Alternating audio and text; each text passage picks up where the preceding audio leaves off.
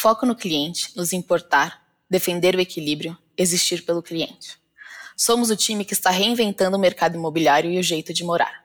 E sabemos que a moradia é parte central da vida das pessoas. Pessoa proprietária, pessoa corretora, pessoa inquilina, pessoa fotógrafa, pessoa vistoriadora, pessoa colaboradora. É tão importante para a gente que no episódio de hoje falaremos sobre a experiência do cliente e de como isso vale para todas as pessoas do quinto andar. Esse é o Pode Entrar, o podcast sobre a cultura quinto andar. A cada nova edição, você descobre um pouquinho mais sobre o nosso jeito de fazer as coisas por aqui. Vamos juntos? Oi, sou a Fê Imperatriz e hoje vou conversar com duas pessoas que vão contar na prática como é trabalhar em uma empresa que é líder no mercado e porque, dentre muitas coisas, foca em proporcionar uma experiência única aos clientes. Sem muita enrolação, bora conhecer quem vai bater o papo com a gente hoje. Oi, eu sou o Michel, ou Migues. É, estou no quinto andar há seis anos e meio. Trabalhei durante muito tempo na área de experiência do cliente, ali junto com as equipes de atendimento e hoje eu faço parte do time de excelência operacional, cuidando do modelo de gestão. Olá, eu sou a Sâmia, é, estou no Quinto Andar há quatro anos agora, sempre no time de produto.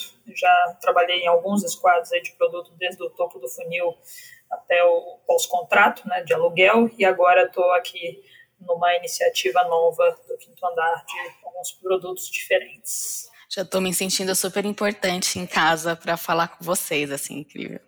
Para começar, gente, como vocês enxergam o papel das outras áreas, né, que não estão diretamente relacionadas ao cliente nesse papel, né? A gente está falando aqui um pouco de olhar para o cliente, de ter isso como nosso centro aí de cultura, mas como que vocês enxergam as outras áreas nesse papel?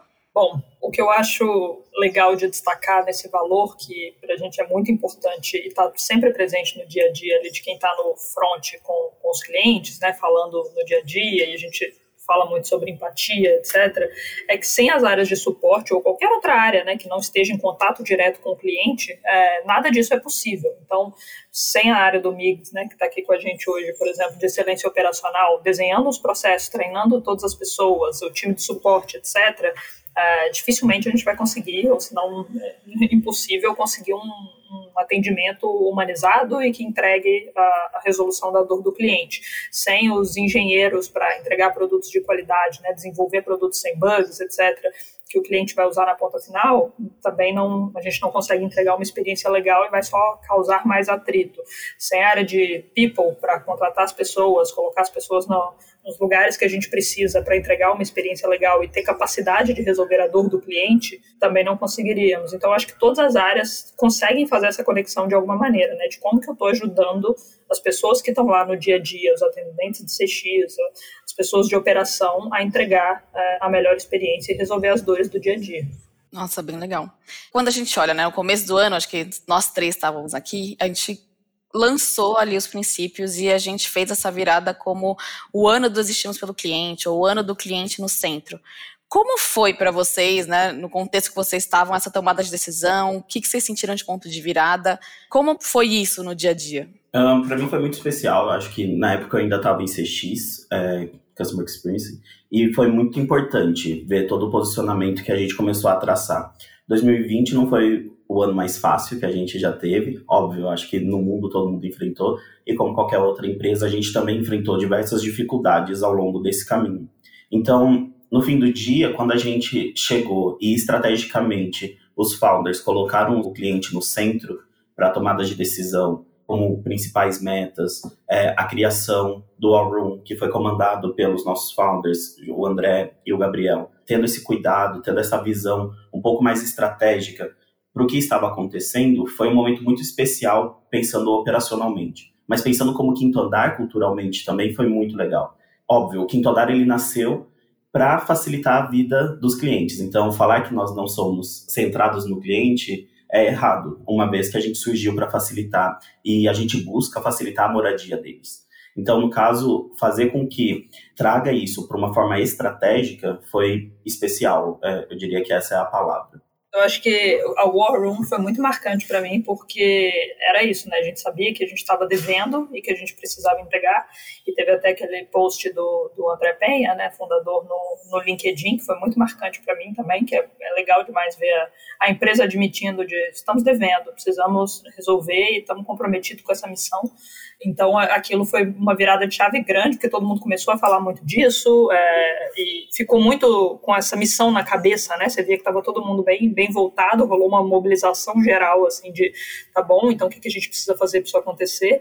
É, no War Room, né, que eram essas reuniões semanais que participava desde o C-Level até todo mundo que estava executando ali o dia a dia. Foi legal de ver que a gente trouxe não só números e tal, sobre como que isso estava doendo, mas experiências mesmo ali, anedotas, né, citando as pessoas, falando, olha aqui o que, que a Maria do, reclamou é, sobre a gente no NPS e tal. Então, humanizou muito e trouxe o dia a dia dessas reclamações, até para quem não estava ali no front com, com o cliente. Então, Acho que o Room para mim foi essa virada de chave e é legal que isso não foi uma coisa pontual, né? Que acabou ali. Essa reunião já não existe mais semanalmente, mas de fato são aquelas coisas simbólicas que mudam o jogo, assim, de como que a gente olha para as coisas e passa a, a colocar isso no nosso dia a dia com mais frequência, né? Então acho que é isso. É super interessante escutar vocês falarem, né? Porque vocês estão em perspectivas completamente diferentes, né? Alguém que está mais nessa ótica de tecnologia do dia a dia e alguém que está mais ali direto no cliente, em excelência, em operações. Quando a gente olha para a questão né, de resolver a dor do cliente, tem duas perspectivas, né? Uma delas é a externa, de pessoas proprietárias, pessoas inquilinas, pessoas parceiras. Com relação a essa ótica, como que vocês enxergam que a gente consegue tangibilizar ou olhar as principais dores na jornada do cliente, né? Tem várias áreas aqui, ou quem está escutando, que não tem esse olhar. Como que é isso para vocês? Né? Quais são os nossos focos de resolução? Como é que é isso no dia a dia, é, olhando aí para essas duas áreas e para essas perspectivas que vocês têm? Eu acho que é parecido com o que a gente falou né, no início ali de, do papel de todas as áreas de suporte. Se a gente não entrega também uma boa experiência para o nosso vistoriador, o vistoriador, o corretor, o fotógrafo, todas as pessoas que estão ali né, operando o nosso, o nosso dia a dia, fazendo parte do quinto andar, estão em contato com o, os clientes finais do nosso produto, que são os proprietários, os inquilinos, os compradores, etc. Então, eles são nossos clientes e eles atendem os outros nossos clientes. Então, sem a gente prover uma experiência legal e resolver a dor deles, eles não conseguem resolver a dor dos nossos outros clientes. Então, é um ecossistema que precisa funcionar, entendeu? E, então, se a gente não enxergá-los como clientes, como parceiros, colaboradores, né, muito parte do nosso dia a dia, essa experiência não funciona no ponto a ponto. Eu acho que a Silvia falou bem assim em termos de ecossistema. O Quinto Andar ele existe de diversas formas. Então, o cuidado que a gente tem que ter com o cliente, desde o momento ali da publicação até a rescisão, o que começa antes, na verdade, da captação do imóvel ali com o time, as propagandas que vão ser feitas com o time de marketing. Então, todo esse caminho e esse cuidado, ele precisa ser extrapolado para todos os nossos parceiros. Então, se eu não consigo também mostrar o meu cuidado para com ele, como ele vai mostrar para com o meu cliente final? Então, isso é muito importante, é garantir com que eles também estejam conseguindo traduzir o que nós esperamos como experiência. Eu acho que isso é, é difícil, não é fácil, porque são pessoas que não estão na vivência do nosso dia a dia, porém você consegue, com uma essência e uma cultura muito mais robusta, é, transbordar esse assunto e garantir com que eles também estejam olhando por essa ótica. E é curioso, né? Porque eu acho que ambos estão aqui há bastante tempo, né? Por óticas diferentes, já, já passaram por vários cenários, de até nossos valores mudarem, do negócio mudar. Nessa trajetória de vocês, né? Teve alguma situação que vocês vivenciaram que vocês olham, nossa, isso me marcou, pelo olhar que a gente teve em resolver a dor do cliente, que vocês possam trazer aqui, que vocês possam contar, compartilhar para as pessoas de alguma forma? Acho que tem alguns, né? Vários nesse tempinho aí, mas é, eu gosto de trazer para exemplos reais, assim, por dois motivos, né? Um que é, tudo que a gente está falando aqui é muito bonito e conceitualmente é bem legal no papel, mas é, o trazer, por exemplo, os reais mostra como que isso está acontecendo na prática e como não é só um discurso para ver, né? A gente conseguiu ver o reflexo disso nos nossos números e de fato as pessoas é, comentando e aí a gente para de ter várias mensagens de amigos no LinkedIn e WhatsApp falando meu Deus, pelo amor de Deus, me ajuda com o quinto andar e passa a ter alguns elogios ali esporádicos, você fala, meu, yes, tá dando certo e tal, que bom. É, e pro outro lado também, que eu acho legal trazer para exemplos práticos, porque é fácil isso se perder, né? E, e, eu acho que isso acontece com muitas startups que nascem com uma ideia legal, nascem com uma experiência muito bacana, tentando endereçar e resolver uma dor de fato, né? A maioria nasce com esse propósito e no tempo, ia com uma escala muito rápida, e isso crescer, e, e, resolveu também a dor do cliente, que esse produto é, bombou, né? Digamos assim, se tudo der certo, se você estiver resolvendo uma dor mesmo, o seu produto vai crescer e vai, e vai bombar, e vai ser muito rápido isso, você acaba perdendo esse toque pessoal, essa capacidade de resolver tão rápido e tal. Então, quando a gente faz essa volta, né, de falar desses conceitos e trazer de novo para exemplos reais, eu acho que a gente volta a conectar com esses início lá de nascemos para resolver uma dor do cliente. Então, respondendo aqui, eu acho que tem um caso que eu sempre conto que me marcou muito, que foi da moça que eu corto cabelo há muito tempo já, e aí eu fui cortar o cabelo com ela um dia, tava lá sentada na cadeira e tal, e ela, ah, é, você tá no quinto andar agora, né? Isso, sei lá, no meu segundo ano de quinto andar. Eu falei, tô, etc. Ela, ai, nossa, foi muito bom que eu aluguei essa casa, e na época a gente fazia poucas casas, então foi uma, uma cliente especial aí, falou, nossa, eu, foi ótimo, porque eu precisava acertar várias coisas da reforma, e vocês lançaram um chat, né, com o proprietário e tal, e aí eu consegui acertar tudo com ela, e tinha sido o meu squad, assim, tipo, era, esse foi o meu primeiro produto entregue ponta a ponta no quinto andar andar. Ele caiu até uma lágrima, assim. Falei, meu Deus, Nossa, que lindo que ver isso. É uma pessoa que, tipo, eu convivo há muito tempo, e a gente tá ali, né, sempre falando de assuntos do dia a dia, e ela que trouxe, assim, espontaneamente, não foi nem é, falar, ela que comentou, você, é que eu tava com crachá do quinto andar, até lembrei de onde que surgiu esse assunto, eu tava com crachá do quinto andar, e aí sim, foi cortar o cabelo ali, talvez no horário de trabalho, mas faz parte, e aí ela, ela trouxe isso e, e falou do chat, como tinha resolvido a vida dela, e que ela achou uma feature muito legal, porque em outros lugares ela não conseguia ter contato com o proprietário, e ficava sempre uma relação muito distante, né, e casa, como normalmente as pessoas têm esse apego emocional, etc., é, foi, foi um, um depoimento muito legal de como que a gente tinha resolvido uma dor dela mesmo, é, na prática, com um negócio que a gente estava fazendo no dia a dia. Então, acho que esse é o exemplo que mais me marcou. E super legal vir assim, espontâneo, né? Acho que te surpreende, assim, acho que você começa a ver o impacto do que, que você está fazendo. Coincidência também, né? De ser bem o que você estava tocando. Sim, foi muita.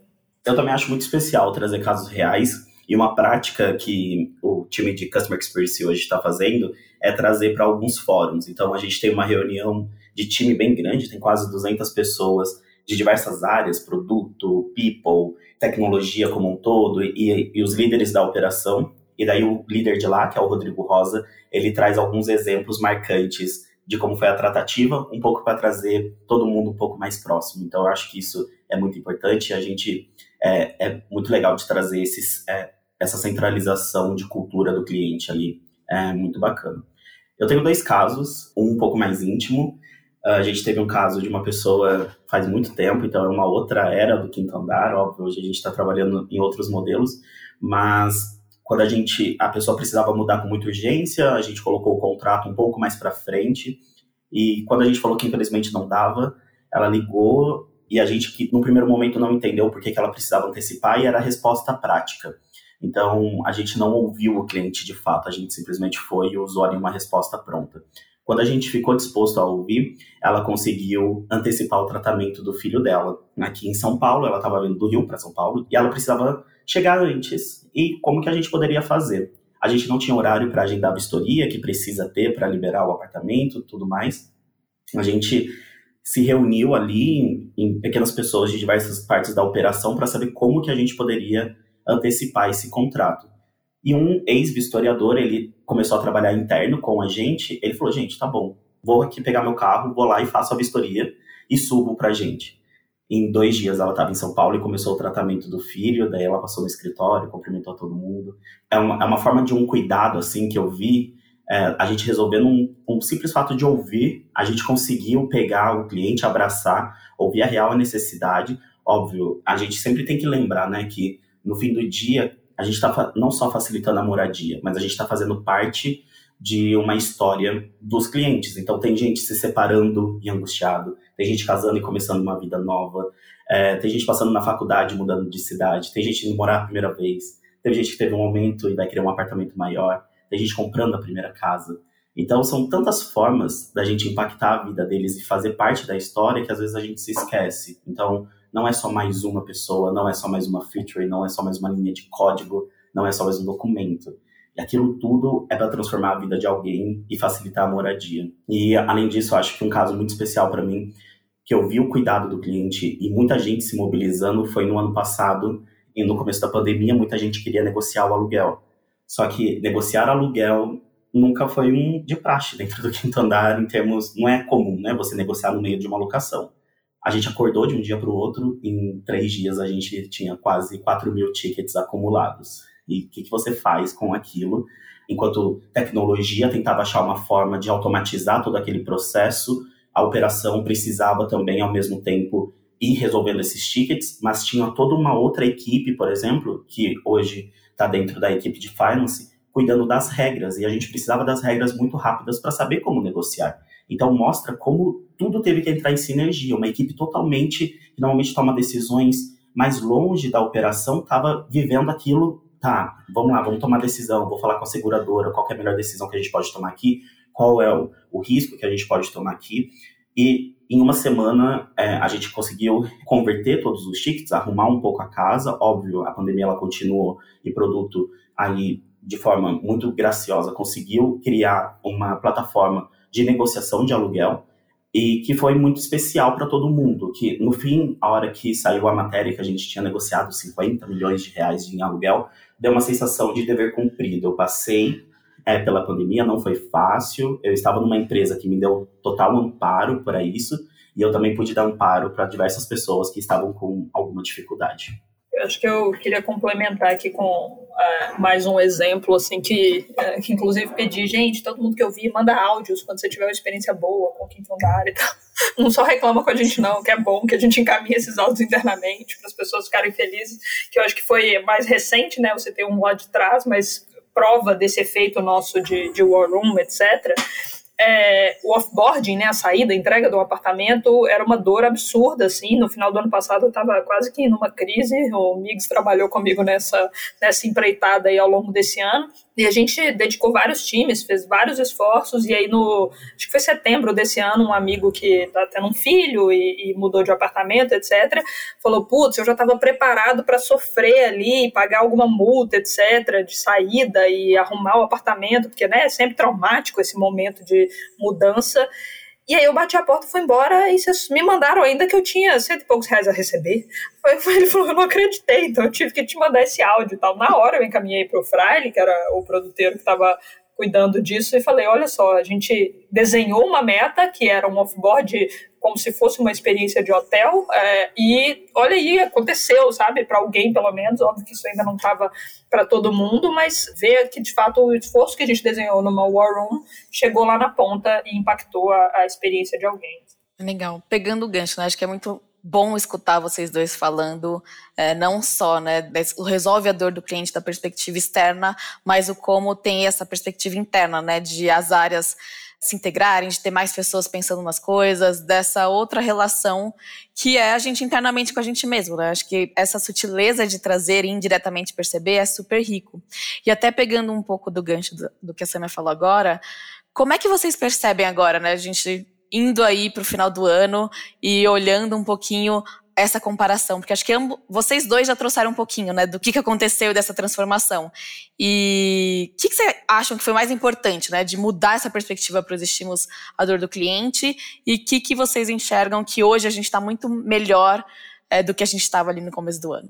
Eu acho que a gente se uniu muito para trabalhar como time, assim, então deixou de ser cada um na sua casinha de produto, operações, marketing, etc. E foi cara, a gente está no mesmo barco aqui, a gente precisa remar rápido para resolver esse problema. E então deixou de ter caixinhas total, assim, era um grande time trabalhando junto. Isso nos fez ter mais empatia com as outras áreas, a dificuldade da outra área, né, as pessoas de CX que estão ali atendendo o cliente mesmo e falando, dificuldade que eles passam de às vezes o produto não conseguir atendê-los na velocidade que eles precisam para eles resolverem a dor do cliente. Então, tudo isso fez a gente ficar muito mais ah, unido como empresa, né, em prol de uma missão muito clara, comum e que todo mundo compra e quer, e quer fazer. E eu acho que a outra coisa foi um pouco do que eu comentei no início, assim, de uma vez que a gente virou essa chave, não foi um negócio de, ah, essa foi a missão do ano e agora a gente não vai olhar mais para isso porque a gente resolveu esse indicador. Não, eu acho que virou uma forma de olhar para tudo que a gente faz. Assim. Então, você vê que nas discussões a gente voltou a trazer que, aquele elemento que é, acabou se perdendo, não porque a gente parou de ligar, mas porque as coisas vão acontecendo muito rápido e um crescimento muito acelerado, voltou a ter esse olhar do, tá bom, esse número é 100, mas qual é o... Tem uma dor do cliente aqui que eu preciso entender, que eu preciso enxergar? Claro que a gente não vai resolver individualmente a dor de cada um né, com, a todo tempo, né, senão a gente não consegue falar de todos os clientes em um dia, mas o, esse olhar passou a ser muito mais é, presente em todas as discussões, reuniões, etc. Então, acho que para mim esse é, ficou o maior aprendizado. Eu acho que a principal mudança, pensando numa ótica operação, é trazer uma visão mais centralizada no cliente. Então, foi um movimento que ele começou de forma mais clara. Eu acho que isso já aconteceu em outros momentos ao longo desses últimos anos que a gente está, mas de forma clara, com um plano, foi pela primeira vez. Então, eu acho que além de trazer esse olhar também mais centrado, é, fazer com equipes mais robustas, em termos analíticos, como por exemplo, hoje existe uma área de melhoria contínua que vai olhar para os processos de forma muito mais coesa, uma equipe de escritório de projetos para olhar essa questão toda, dar um overview de tudo que está acontecendo ao mesmo tempo. Isso tudo é cuidado com o cliente também. Então a gente entende o tamanho que nós estamos e a gente não começa mais a negligenciar tudo que falhar como a gente já pode ter falhado no passado. Esse foi um novo começo, assim, esse ano foi importante para marcar o quanto o investir na experiência do cliente vai muito além do só atendê-lo, mas também da preocupação de garantir que a gente tenha tecnologia para isso, de garantir que a gente tenha uma operação robusta também para atingir esses resultados. Eu acho que uma coisa que é muito importante, estrategicamente falando para uma companhia, é se você quer as pessoas centradas na cultura do cliente, também trazer isso como metas, né?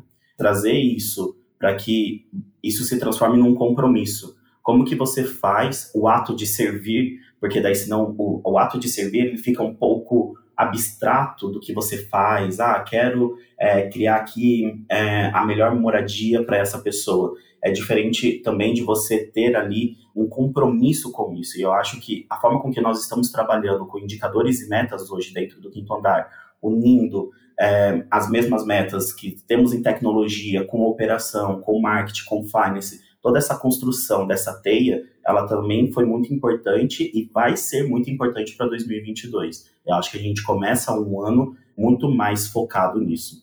Gente, é uma posição muito difícil ter que parar um papo que tá tão bom, né? Você fala, e tão importante como esse. Super obrigada por terem topado. Acho que é, são poucos os momentos que a gente tem para escutar outras perspectivas e para a gente falar de um tema é, e mostrar um pouco desse conhecimento, do que, que foi, até para as pessoas que estão chegando, né, ou quem está escutando. Então, super obrigada por terem topado o convite. Eu sei que, né, estamos aqui brincando de vício de linguagem ou como vai ser.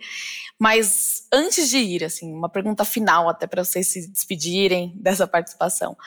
Que dica que vocês dão para as pessoas para elas terem esse olhar de resolver a dor do cliente e entregarem essa experiência que encanta? Assim, que, que talvez vocês aprenderam na ótica pessoal que vocês olham e falam, nossa, para quem está chegando ou para quem está olhando por essa ótica agora, que dica que vocês dão aí para o pessoal? A dica que eu dou é ouça o cliente. E se você está numa área que você não tem contato direto com o cliente, existem outros canais. Então você tem o Instagram que tem é, elogios e reclamações e você vai ouvir a dor, mas também vai ouvir os elogios você tem o Reclame Aqui, que é uma plataforma, é, você tem o NPS, que dá acesso aqui interno. Então, ouvir o cliente para que você consiga vestir o sapato dele. Eu acho que, como eu disse há pouco, nós do Quinto Andar é um ato de servir. Então, no fim, a gente está servindo para que as pessoas consigam ter a melhor moradia dela. Lembrar que, no fim, toda a sua decisão, é, você está impactando a vida de alguém, parece pesado, mas ao mesmo tempo ela é muito real. Então, às vezes você vai estar tá ajudando muito alguém a transformar a vida dela ou no momento delicado da vida dela. E por que não facilitar isso? Então, o ouvir do cliente ele vai muito além de só atender. Eu acho que ouvir o cliente ele vai tem vários caminhos para que você consiga fazer isso. Essa seria a minha principal dica. Eu acho que a minha dica é, é não deixar isso virar uma rotina tão automática né, ou, ouvir o que está acontecendo, ou uma dor específica e tal, que isso te anestesia. E aí você não se importa mais, ou se importa menos, e aí vai deixando passar, entendeu? Não esperar que vire um negócio gigantesco que está doendo em muita gente para ir chamar atenção. Então, é, sim, vai ter reclamação todo dia, faz parte de querer entregar algo grande, melhor, etc. Mas a gente não fala, ah, tá, como vai ter, deixa para lá, é, porque é isso, tinha anestesia e quando você vê, você perdeu a mão e está muito distante do que o cliente precisa, de entregar uma experiência legal. Então, também não é para ficar sofrendo é, todos os dias, chorando, porque estamos entregando coisa legal, mas acho que dá para ter um balanço e, e, ficar sempre em contato com isso, se importando de verdade. Né? Obrigada, Sam e Michel. Foi muito bom bater esse papo com vocês. E também a todo mundo que está escutando. Esse foi o Pode Entrar. Oi de casa. Aqui no Quinto Andar, queremos ser intencionais na construção de uma cultura cada vez mais diversa e inclusiva. E é isso que você encontra no quadro Oi de Casa notícias sobre as ações dos grupos de afinidade. Ei pessoal, eu sou a Raquel, eu sou do time de operações da Quinto Andar e eu também sou uma das líderes do grupo de afinidades Acessibilizar. Nosso maior compromisso é de tornar o Quinto Andar um espaço inclusivo, acessível e representativo para pessoas com deficiência. Nós temos algumas ações acontecendo agora nesse final de 2021. Nós temos um projeto que se chama Conhecendo Histórias, que é onde nós compartilhamos no nosso canal histórias de pessoas com deficiência que contribuíram de alguma forma relevante para a nossa sociedade. Temos também um encontro mensal com pessoas com deficiência aliados, e nesses encontros nós conseguimos pensar juntos em ações que ainda podemos fazer. E esse mês, em especial, nós vamos ter uma live com uma convidada muito especial que vai ser para toda a empresa. Nós estamos preparando esse momento com muito carinho para que todas as pessoas que participarem se sintam ainda mais confortáveis para participar de todas as ações que ainda vão acontecer. Todas essas ações elas são divulgadas em nosso canal do Slack e todos estão convidados para fazer parte e trazer novas ideias. Nós estamos, além disso, sempre à disposição para todos que quiserem conhecer um pouco mais sobre as nossas ações e os nossos projetos. Muito obrigada por ouvir a gente até aqui. Esperamos que tenha se sentido em casa e aguardamos você no próximo episódio. Até lá!